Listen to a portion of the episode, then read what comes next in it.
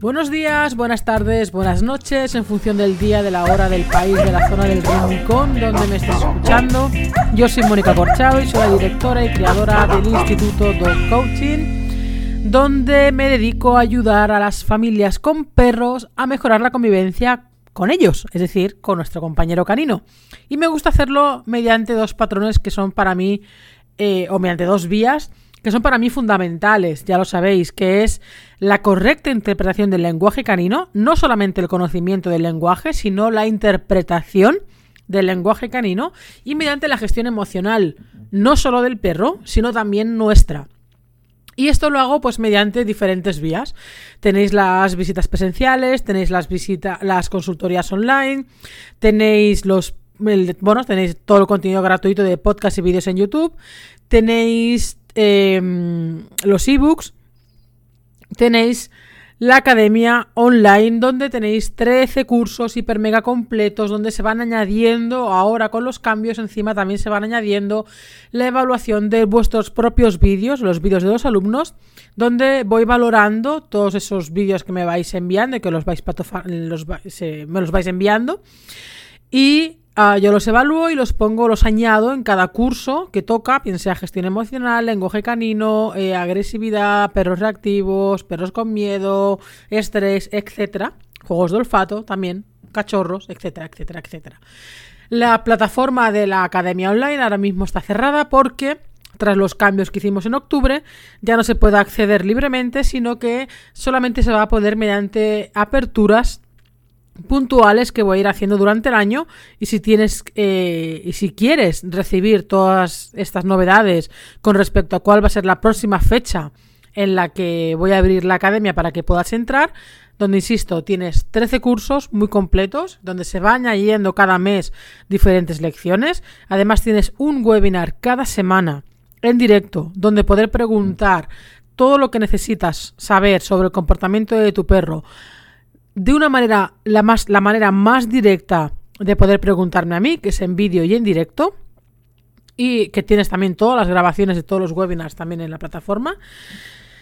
Y además tienes, em, como digo, la posibilidad de poder grabar tus vídeos, que esto es, es hiper mega poderoso, porque tú grabas tus vídeos de tu perro con las conductas de tu perro y yo te lo valoro, te lo evalúo y tú vas a poder ver y vas a poder aprender también a identificar, a valorar, a interpretar el lenguaje de tu perro en el contexto en el que estamos hablando con respecto, en este caso, a ese vídeo. Bueno, dicho esto, en el enlace de abajo te voy a poner, eh, en, la, en la cajilla de descripción de abajo te voy a poner el enlace para que te puedas apuntar a la lista de espera para la próxima apertura, donde simplemente te voy a comunicar cuál va a ser la fecha en la que voy a abrir la próxima vez la academia. Y nada más, hoy te quiero hablar, ahora nos vamos a ir al episodio directamente, y te quiero hablar sobre una pregunta que se repite de manera constante y que no hay una respuesta fija, y es ¿cuánto tiempo debo, deben durar los juegos que le hago a mi perro? Principalmente me lo preguntáis personas que hacéis juegos de olfato o de estimulación mental o incluso juegos normales, ¿no? Pero principalmente me lo decís con respecto a los juegos de olfato. Cuánto tiempo tienen que durar estos juegos o estos ejercicios. Bien, evidentemente no hay una respuesta fija porque esto tiene tantísimas variantes que es imposible decirlo. No es lo mismo un perro que se inicia a un perro más experimentado. No es lo mismo un perro con una energía más baja que un perro con una energía más alta no es lo mismo un, tipo de juego que otro, no es lo mismo las necesidades de uno y de otro, no es lo mismo el objetivo que queremos conseguir con respecto al ejercicio en un perro y en otro perro. O sea, varía tantísimo que podríamos terminar el episodio aquí. Y es que depende.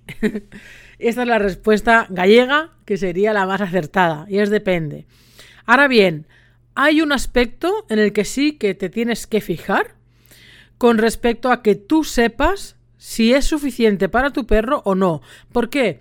Porque y mira que en el curso, en la, academia tienes dos cursos de olfato, uno para iniciarte y otro para iniciarte tú y para iniciar al perro, es decir, para despertar la nariz del perro y para eh, sacarle esas ganas de buscar de nariz al perro. Principalmente prescindiendo de comida. Ya sabéis que a mí mm, el tema de trabajar con comida es para cosas muy puntuales, pero no de manera rutinaria. Y esto es algo que me encuentro todos los días, que siempre he trabajado con comida, siempre he hecho buscar al perro con comida y ahora me resulta más difícil, no sé qué, no sé cuánto. Entonces, ¿qué tal si prescindimos un poquito de la comida y empezamos a currarnos un poco la relación y el vínculo con nuestro perro de otra manera diferente a que no haya comida de por medio? Esto ya lo hablamos eh, en su día. Eh, a veces es un, es un jardín en el que me meto, pero también de hace un tiempo a esta parte, pues me estoy dando cuenta que muchas personas vienen porque precisamente es esto, ¿no? Porque llevan muchísimo tiempo trabajando con comida y evidentemente todo tiene su límite y ahora no saben cómo salir de ahí y no saben cómo avanzar más si no es con comida, pero que también se eh, llega un momento en que el perro ya no tira más con comida, ¿no? Entonces, bueno, esto hablaré quizá un día de manera más extensa. Ahora lo, quiero relacionar simplemente con el tema de las búsquedas de olfato. Cuando hablamos de hacer juegos o ejercicios de olfato, eh, claro, se, yo llevo toda la vida, desde que empecé en el mundo del perro, hace 23 años, que lo empecé precisamente en el mundo del olfato. Empecé con, trabajando con perros de rescate, iniciamos un grupo de rescate con perros en el año, el año 98, cuando apenas había uno o dos grupos de rescate en España. Eh, ahora hay un montón. Pero cuando yo empecé, realmente eh, habían, como digo, habían dos, dos o tres. No habían más. Y eh, claro, empecé en el mundo del olfato trabajando sin comida. Porque en rescate no puedes trabajar con comida. No puedes ni debes. Y aparte que es que, sinceramente, para mí sería absurdo. Entonces, ¿qué pasa? Que claro, yo me he pasado toda la vida eh, y luego también del, tema de rescate, que estuve 5 o 6 años, pasé a la búsqueda de detección de explosivos trabajando y colaborando para, una, para otra empresa. Entonces, estos, este, todos estos trabajos de tanto de rescate como de, como de detección nunca jamás se hacían con comida. Entonces yo me he pasado toda la vida trabajando el olfato del perro sin usar la comida. Para nada. Entonces, ¿qué pasa? Que, claro, eh, yo tengo este bagaje profesional de muchísimos años para atrás, hasta el día de hoy, pero el tema de los juegos de olfato se puso, de moda a nivel de, trabajo de olfato a nivel particular, se puso de moda hace de unos años para acá. Pero ¿qué pasa? Que se puso de moda trabajar el olfato del perro con comida.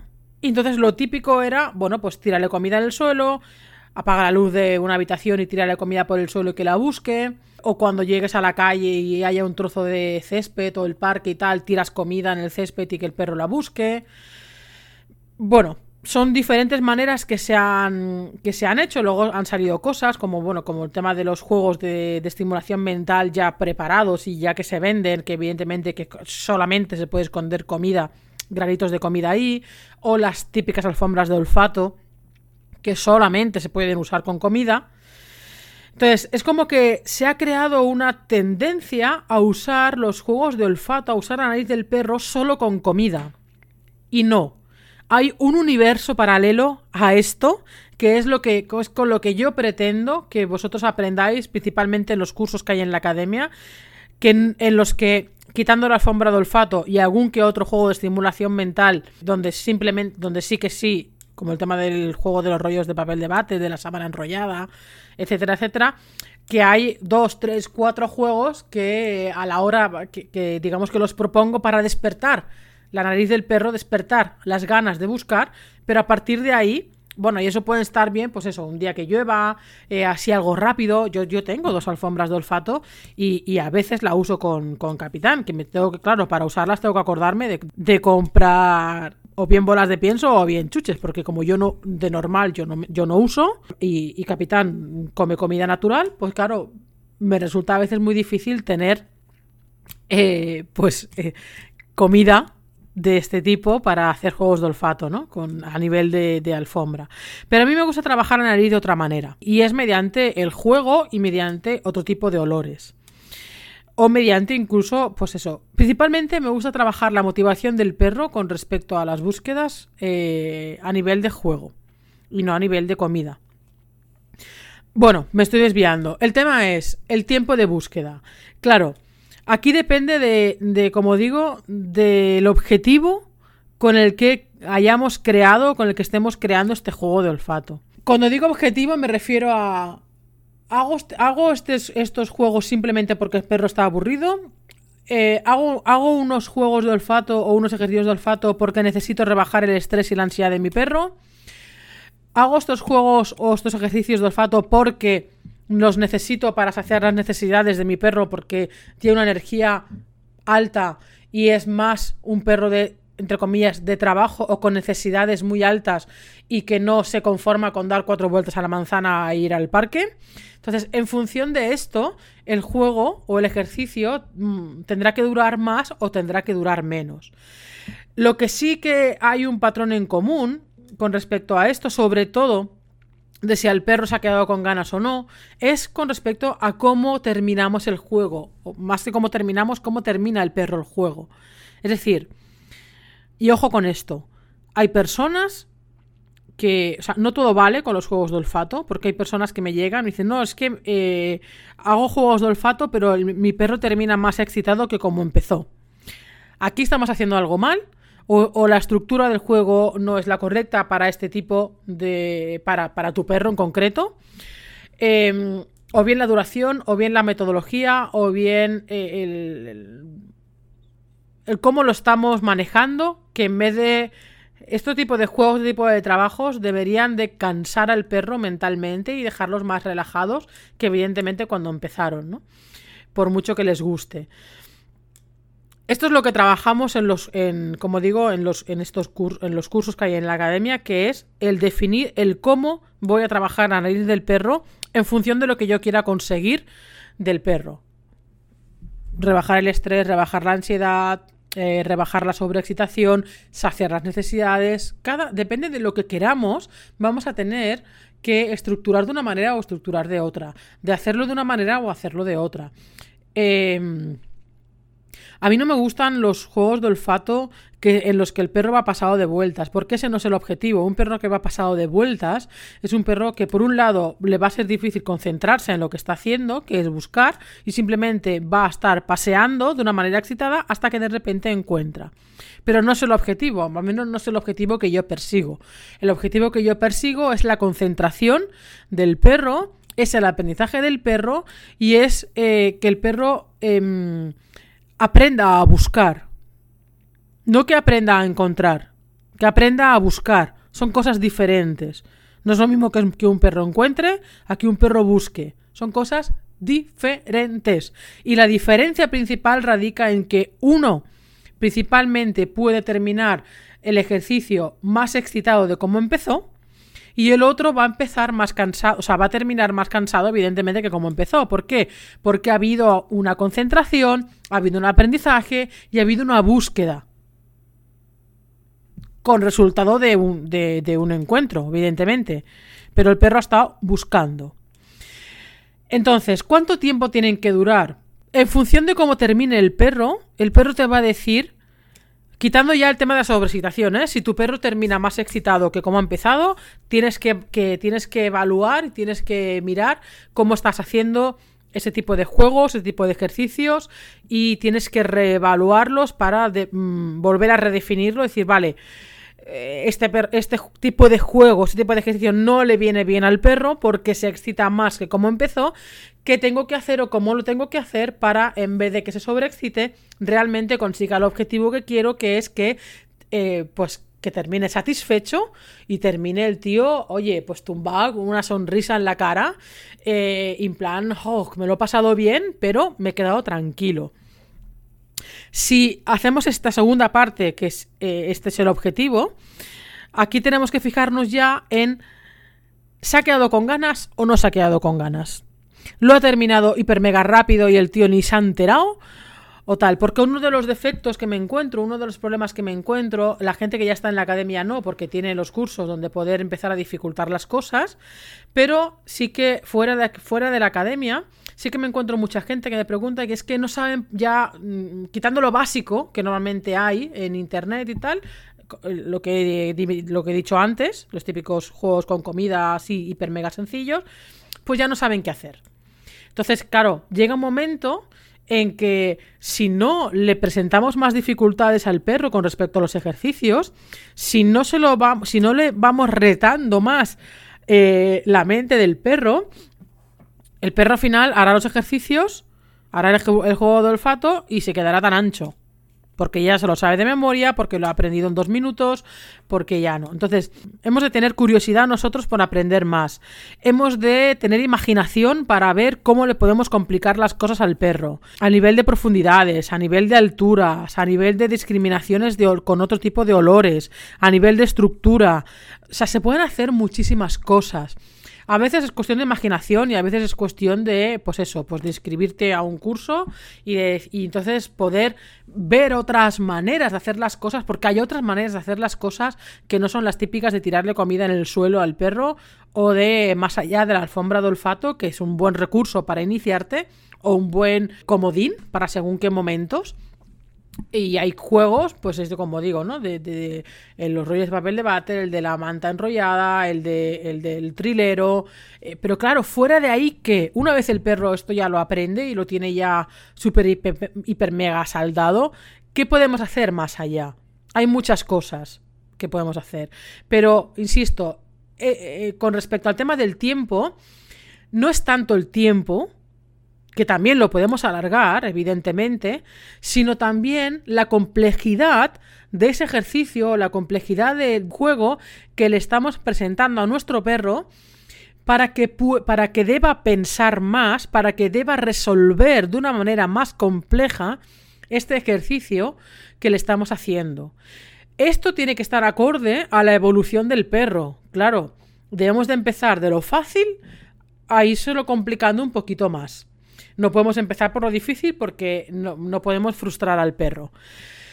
Pero si vemos que nuestro perro seguida lo termina, eh, si vemos que se aburre, que ya no le motiva, vamos a darle una, vuelta de, tuerca un par de vueltas de tuerca eh, para que se vuelva a motivar. Tenemos que pensar que tenemos que conseguir que el perro vea en el ejercicio de búsqueda, en el propio ejercicio de búsqueda, en el propio juego de búsqueda, la motivación, no tanto por el tema del premio que viene después, sino la propia búsqueda. Ahí es donde deberíamos llegar, en que le guste buscar, no en que le guste tanto encontrar, que le guste buscar y luego que encuentre, pero que, le, que disfrute buscando. Y ahí es donde encuentro que mucha gente se atasca. Que en que el perro le encanta encontrar comida, le encanta encontrar un juguete. Mm, los que, los que lo hagáis con juguetes, que ya os digo yo que soy los menos, porque se ha recurrido a la comida de una manera muy bestia. Y yo, pues voy en, no en contra, pero sí, oye, el perro es mucho más que una boca y que un estómago. Entonces, podemos hacer muchas cosas con nuestros perros sin depender de la comida. Porque los estamos haciendo un poco yonkis de la comida.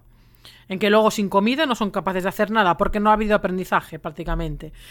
Claro, esto no es lo mismo que lo haga un profesional que ya sabe cómo tiene que hacerlo, cómo irle quitando eh, estas proporciones de comida, etcétera, etcétera, etcétera, a las personas en particular, las personas particulares, digamos, las personas no profesionales que solamente seguían por un momento dado eh, por los vídeos de, por los vídeos que hay en YouTube, por la información que hay online, por incluso algunos cursos tal y que cual, pero que no van más allá, simplemente es hacer estos, hace estos juegos con la comida o hace estos ejercicios, pero no, no, se va más allá, ¿no? De cómo quitar esto y cómo eh, hacer que el perro busque con otro tipo de motivación. Insisto, para mí la motivación más importante es la propia búsqueda.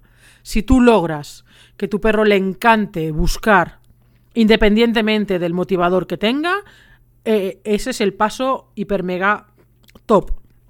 Ahora bien, no siempre se puede conseguir o no siempre es fácil.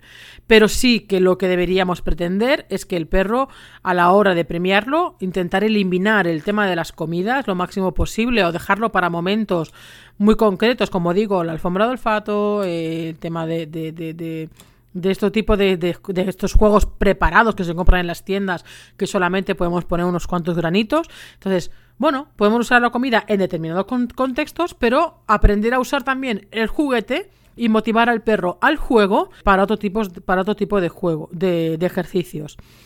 Y entonces, la duración te la va a decir tu perro. Pero para resumirte, si termina sobreexcitado, algo estamos haciendo mal. Si termina en plan, bueno, ¿y ahora con, y ahora con qué seguimos? Es que nos falta. Es decir, tenemos que complicárselo un poco más, tenemos que alargarlo un poco más, tenemos que pues darle un poquito al coco de ver de cuáles son las necesidades de nuestro perro y cuánto tiempo. No es lo mismo tener, por ejemplo, un Border Collie o un Mali, que son perros muy, muy, muy, muy, muy de trabajo, con unas necesidades bastante altas. Eso no quiere decir que tengan que estar constantemente haciendo cosas, sino que tienen sus necesidades eh, físicas y sus necesidades mentales para que luego el perro pueda llegar a estar tranquilo en casa y que eh, pueda estar 12, 14, 16 horas durmiendo en casa. con nosotros, pero paralelamente eh, perro tenga sus necesidades cubiertas mentales.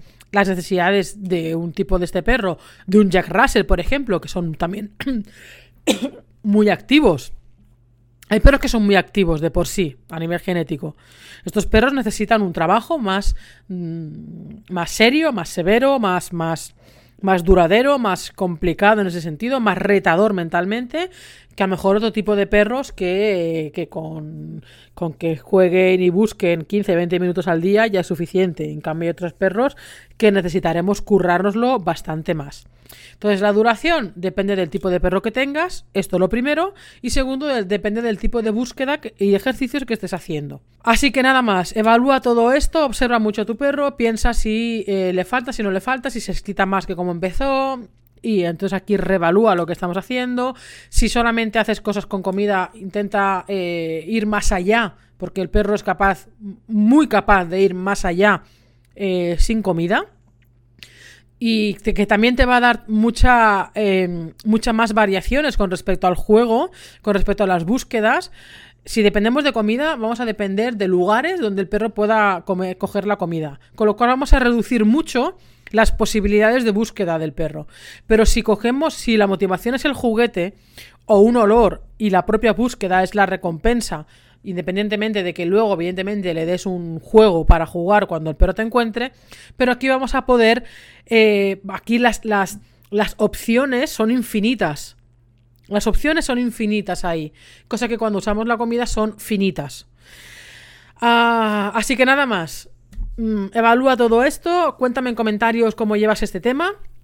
Si haces juegos o cocidos de olfato, cómo los haces, si con comidas, si con premios, y con olores, eh, si los haces solamente en casa, si también lo haces en la calle, cómo lo haces, cómo lo haces, lo haces de manera más estructurada, lo haces de manera que el perro simplemente vaya de aquí para allá, de allá para acá y que simplemente encuentre, o es un perro que realmente se concentra eh, buscando.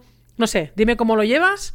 Y nada más, si nos vemos por ahí, nos vemos en la academia, todos los que estáis dentro, nos vemos en las redes, todos los que estáis fuera y también los que estáis dentro, nos vemos en los talleres presenciales que ahora vamos a hacer uno de sobre reactividad para poder ayudaros a identificar estas señales en estas señales del lenguaje canino del, del perro, saber interpretarlos, saber manejar las distancias, saber cómo podemos o debemos acercarnos o no a un perro reactivo. Esto hemos organizado un taller presencial donde solamente queda una plaza, pero que prácticamente se va a agotar en nada. Se va a hacer aquí en la provincia de Barcelona, en Vilafranca del Penedés, con lo cual, si a la hora de escuchar este podcast queda alguna plaza libre, te interesa, me avisas, y si no, pues ya será para el siguiente, que supuestamente eh, no creo que sea ya en lo que queda de año, sino que ya será a partir del año que viene. ¿Vale? Nada más, nos vemos por ahí. Cuidar de tu perro, de cuidaros vosotros.